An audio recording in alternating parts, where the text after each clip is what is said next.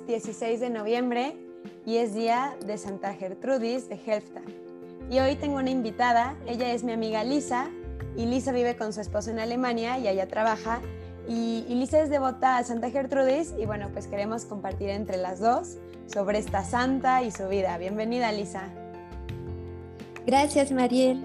De hecho, bueno, quiero agradecerte eh, porque la verdad es que me parece eh, muy importante la labor que haces, o sea, con este podcast. Yo creo que, que estás dejando mucha, o sea, una huella importante en, en pues las personas que lo escuchan y pues eh, te agradezco mucho por la invitación. Ay, gracias a ti. Y pues bueno, podemos platicar sobre su vida, su infancia. Sí, entonces, bueno, em, primero quería decir, bueno, Santa Gertrudis, su nombre, eh, Gertrudis viene eh, bueno, del germano que significa fiel defensora. Y bueno, fue una religiosa benedictina que nació el 6 de enero de, de 1256 en Eisleben, Alemania. Y Gertrudis se dice que probablemente quedó huérfana a una edad muy temprana y por lo tanto alguien, no sabemos quién, o sea, de su familia tal vez, la entregó al monasterio cuando tenía apenas cinco años. Y pues bueno, ella eh, recibió pues en, ese centro donde, bueno, en ese monasterio donde ella estuvo, eh, pues recibió una excelente educación y pues es una de las santas, o sea, alemanas, que también lleva el sobrenombre de la Grande. De hecho, es la única santa alemana que lleva ese sobrenombre. Eh, y pues es porque fue una gran mística, teóloga y escritora y pues también una guía muy importante para las mujeres eh, importantes de ese, de ese tiempo, de la Edad Media. Y bueno, em, Gertrudis, ella sobresalía entre todo, o sea, entre todas las, las monjitas que estaban ahí en el monasterio, pues por su facilidad con la que aprendía la literatura y las ciencias naturales. Y pues de ese modo, o sea, cómo empleaba de forma natural y elegante, pues el idioma. Eh, y de hecho, pues tuvo la fortuna que pues en el convento estaba una de sus tías, que, es también santa, Santa Matilde, que es otra gran eh, mística, eh, que pues también recibía frecuentemente mensajes de Dios. Y bueno, también pues Santa Gertrudis, o sea, podemos decir muchas cosas de Santa Gertrudis, es, tal vez muchos no la conocemos, pero pues es, em, ella fue, es la patrona de las personas místicas y pues mística, la iglesia, o sea, la iglesia llama místicas a las personas que se dedican a tratar directamente con Dios por medio de, fervorísimas eh, oraciones y a recibir de Él mensajes y revelaciones. Em, también otro dato importante de Santa Gertrudis es que fue la primera en propagar la devoción al Sagrado Corazón y el culto a San José. De hecho, en después de ella, o sea, muchos santos eh, propagaron estas devociones y pues se basaron mucho en, las revelaciones recibidas por esta gran mística. Y bueno, Santa Gertrudis pues eh, fue como las demás monjitas eh, en la que en, el monasterio que siempre pues se dedicó a la oración, a los trabajos manuales, a la meditación.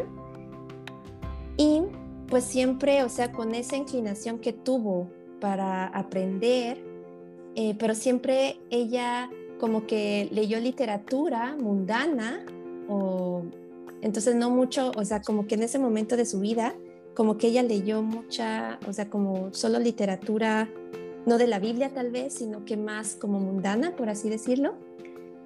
Y pues a los 25 años, eh, ella tuvo pues una como un cambio, o sea, una revelación en su vida. De hecho, ahí em, tuvo una visión de Cristo y eso fue el 27 de enero de 1281. Y ahí pues quiero decir algo muy importante. Bueno, eso eh, lo encontré, o sea, esa información, eh, pues intentaré como darla lo más, o sea, como lo más fácil que pueda, porque estaba en alemán, solo la encontré en alemán y pues ahorita pues la, bueno, la traducí pues un poco en, en español, pero pues ella, esa experimentación que tuvo en la primera visión de Dios, eh, de Jesús, o sea, fue ese amor Deus, que significa que Dios es amor. Y pues em, en eso se convierte, o sea, para ella es cuando se da cuenta que el verdadero nombre de Dios es eh, Dios es amor, o sea, Dios amor. Eh, entonces ahí a ella le impresionó mucho como, como sentir, o sea, como entender cómo nosotros como personas, como personas tenemos ese anhelo de amar, o sea, como ese anhelo profundo eh, de sentirnos amados.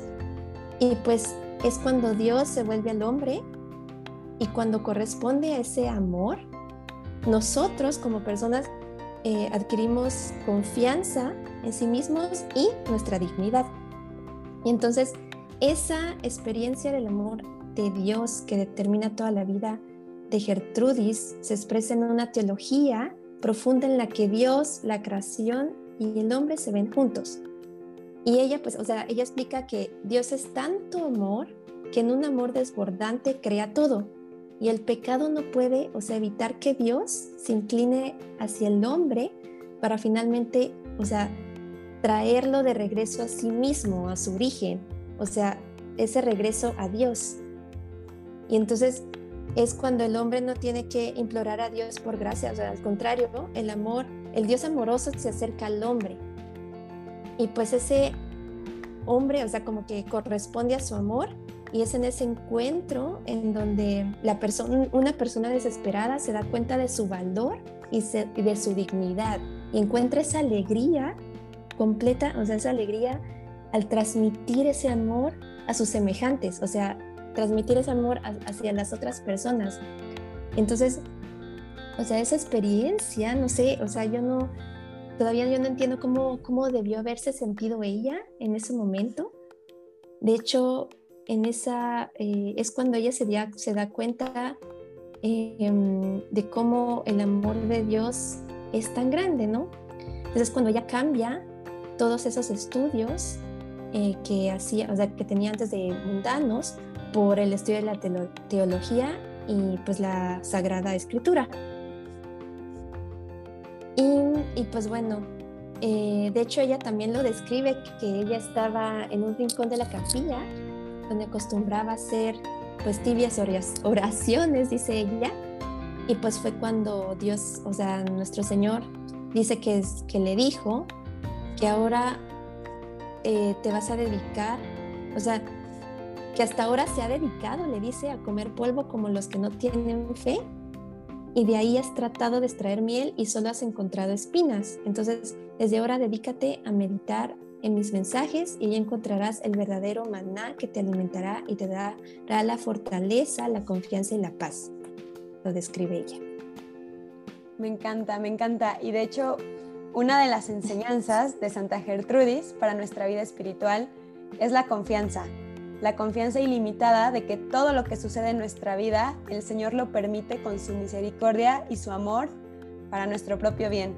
Y que, que esta confianza es darle nuestra pobreza y nuestra, y nuestra miseria a su poder, a su misericordia, a su bondad y su ternura.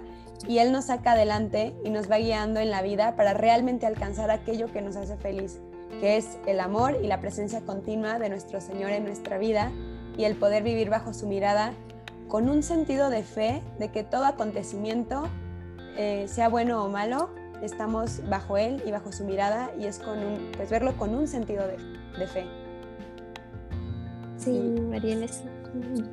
Y, y, pues ahorita que decías del, amor, tanto amor de, Jesús de Santa Gertrudis, eh, de hecho en, la iconografía o en las pinturas se pinta a Santa Gertrudis eh, con, con ella y en su pecho tiene su corazón visible y en el corazón tiene a Jesús, ya sea de niño, de joven o de adulto, porque en una de sus visiones Jesús le dijo que él quería vivir en su corazón y ella, pues el Señor eligió su, corazón para habitar y como un lugar de encuentro. Y yo creo que para nosotros es una invitación que pues, tal vez Jesús no nos lo va a decir en un momento de éxtasis o no vamos a ser místicos, pero nuestro corazón también puede ser ese lugar de encuentro como el de Santa Gertrudis. Vernos a nosotras con nuestro corazón e imaginarnos ahí dentro a, Jesús. eh, pues creo que todo lo que le pasa, aunque ella lo vivió en un nivel de mística, lo podemos traer a nuestra vida y sus enseñanzas. Sí, o sea, eh, de hecho tienes razón, o sea, como también, o sea, Santa Matilde, eh, de hecho una vez le preguntó a Jesús, em, o sea, Señor, fuera de la hostia, ¿dónde te puedo encontrar? Y él le responde, búscame en el corazón de Gertrudis.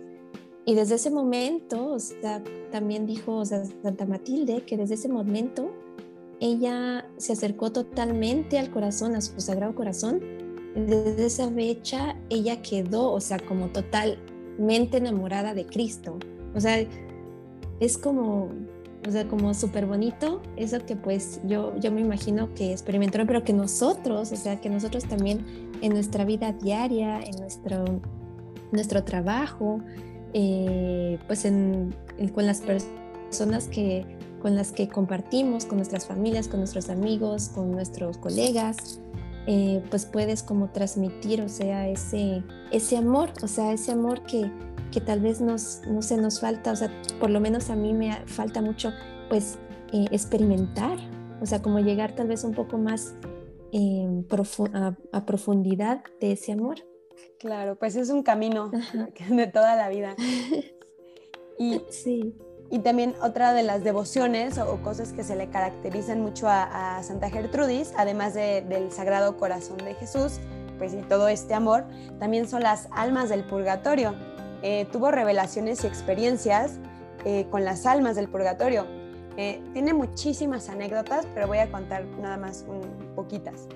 En una misa, por ejemplo, Santa Gertrudis ve la, ve la conexión entre el Sagrado Corazón la misa y el alma de los difuntos en el purgatorio. Él ve que todo, o sea, él empieza, ella empieza como a ser mística o, a contemplar la misa, contemplando el Sagrado Corazón y también pensando en las almas del purgatorio y como todas las almas del purgatorio están en cada misa.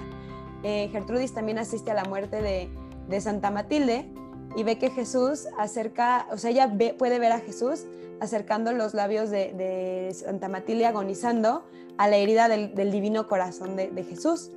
Este, y bueno, Santa Gertrudes tuvo muchas visiones de, almas del purgatorio y ella se hizo muy devota a estas almas y empezó a propagar mucho la devoción de rezar por ellas. De hecho, es una mujer muy adelantada a su época porque ella propagó mucho la comunión frecuente, la devoción a San José, a las almas del purgatorio, cosas que nosotros vemos ya normales en una devoción pues en la tradición cristiana, pero en ese momento no era algo tan conocido. Eh, se propaga mucho y pues bueno, ella empieza a decir que gracias a nuestras oraciones se pueden ir al cielo. Eh, para ella es un acto heroico de caridad rezar por las almas del, purgatorio y las almas que lograban ir al cielo eh, se le aparecían a ella para agradecerle y hacerle saber de su correspondencia en la hora de su muerte. Eh, de hecho, Jesús, hablando sobre la hora de la muerte de la santa, le dice que todas las almas rescatadas por ella y sus oraciones la acompañarán, estarán con ella a la hora de su encuentro con él. Sí, de hecho, eh, perdón, No, no, no, dime. Sí, de hecho, o sea, eh, ahorita me haces recordar una, una, o sea, cuando yo tenía como 17 años, 18, o sea, yo, o sea, mi mamá siempre ha sido como muy devota de Santa Gertrudis y siempre hemos rezado una oración em, de ella, una oración especial a las almas. De hecho, mi mamá se llama Alma y por eso ella le tiene mucha devoción para mí. Y, pues yo me acuerdo que una vez estuve, pues no sé, tenía 17, 18 años, entre, estuve en el Santísimo un, ratito eh, y me acuerdo que encontré un libro, ahí justamente había un libro, eso fue en, en la Ciudad de México, ahí vivía en ese tiempo. Eh, y había un libro que era de las de todas las revelaciones, o sea, no de las revelaciones, era un libro de, de Santa Gertrudis, de las almas del purgatorio que se le habían aparecido. O sea, como de las historias de las almas que se le habían aparecido y que le habían agradecido eh, por sus oraciones. Y pues eso me impresionó mucho y siempre me llamó como mucho la atención. De hecho, hay veces que, o sea, eh, tal vez cuando tengo aquí en Alemania me pasa a veces con el idioma todavía que pues es un poco difícil y en el trabajo. Eh, a veces yo le pido tal vez a las almas del purgatorio que hayan trabajado en, pues trabajado en mi oficina, por ejemplo, en, mi, en el trabajo, yo les pido que por favor me ayuden. Qué fuerte, sí es cierto, es la forma de verlas tan cercanas. Sí, entonces es como, o sea, nunca lo, o sea, una vez mi mamá me decía siempre, o sea, pídele a las almas del purgatorio que, que trabajaron en, pues en la, en la empresa donde trabajas, que te ayuden. y yo, ay, es cierto, entonces como que es algo como muy, pues, que pues la verdad eh, yo siento que, que es muy importante rezar por, pues por las almas del purgatorio porque pues ellas pues lo necesitan. Claro, y, es como esta unión entre la iglesia militante, que somos nosotros, la iglesia triunfante, que son todos los santos de los cuales hablamos en el podcast, pero también la iglesia purgante. Ellos son parte de la iglesia, pues tanto como nosotros y como los santos, la iglesia purgante. Y siento que muchas veces se nos olvida. También en mi familia es una devoción, pero pues la verdad como que se va perdiendo. Pero qué bonito como, pues propagarlo y decir, están y están vivos y están esperando el cielo y, ellos te pueden ayudar y tú los puedes ayudar porque somos hermanos, como ver esta unión fraterna es hermoso. Y, bueno, pues yo a Santa Gertrudis veo cómo ella nos muestra un Jesús cercano, o sea, con todo y que fue una mística muy lejana, cómo hablaba del amor, cómo hablaba de, su corazón, cómo hablaba de, las almas del purgatorio que están tan cercanos a, Él, eh, pues yo lo veo cómo nos transmite una gran unión con la divinidad. Y también muchos eh, estudiosos de Santa Gertrudis dicen que ella buscaba recobrar ese sentido de lo sagrado y que toda la vida, por gestos más sencillos, pueden ser eh, una oportunidad o un canal para unirnos a Dios. De hecho, ella, eh, cuando le fue anunciado que, se acercaba su muerte, que, que se enfermó y iba a morir, ella dice, esta es la más dulce de las alegrías, la que más había deseado porque voy a encontrarme con Cristo. Muchas veces a veces estamos tan apegados a este mundo o a cosas que le tenemos miedo a la muerte, pero pues me impresiona cómo los santos, más bien esa es como su boda, su boda celestial y su boda eterna y eh, cómo van a empezar a vivir su verdadera vida y cómo las almas en el purgatorio pues están deseando también ya comenzar a vivir su verdadera, su verdadera vida. Y bueno, ella murió el 17 de noviembre del año 1302 aunque su fiesta se celebra un día antes, el 16 de, noviembre. Sí.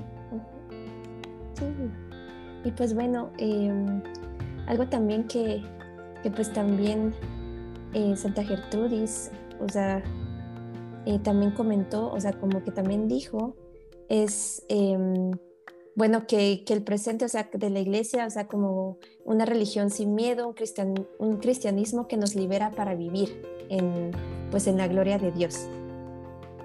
Y pues bueno, eh, que Cristo pues Jesús, o sea, que Cristo Jesús nos regale también a nosotros una, pues una llamarada, o sea, como al amor hacia Él.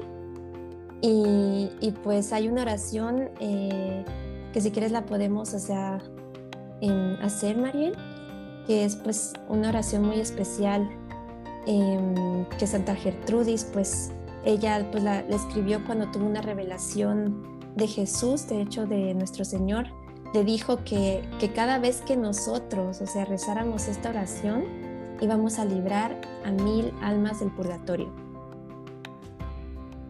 Qué fuerte, pues sí, hay que rezarlo.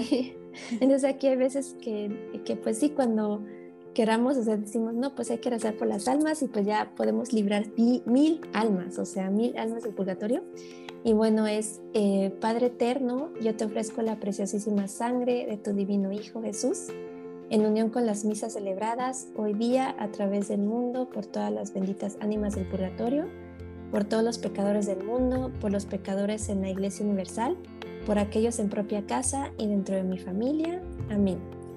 Amén. Santa Gertrudis, ruega por nosotros.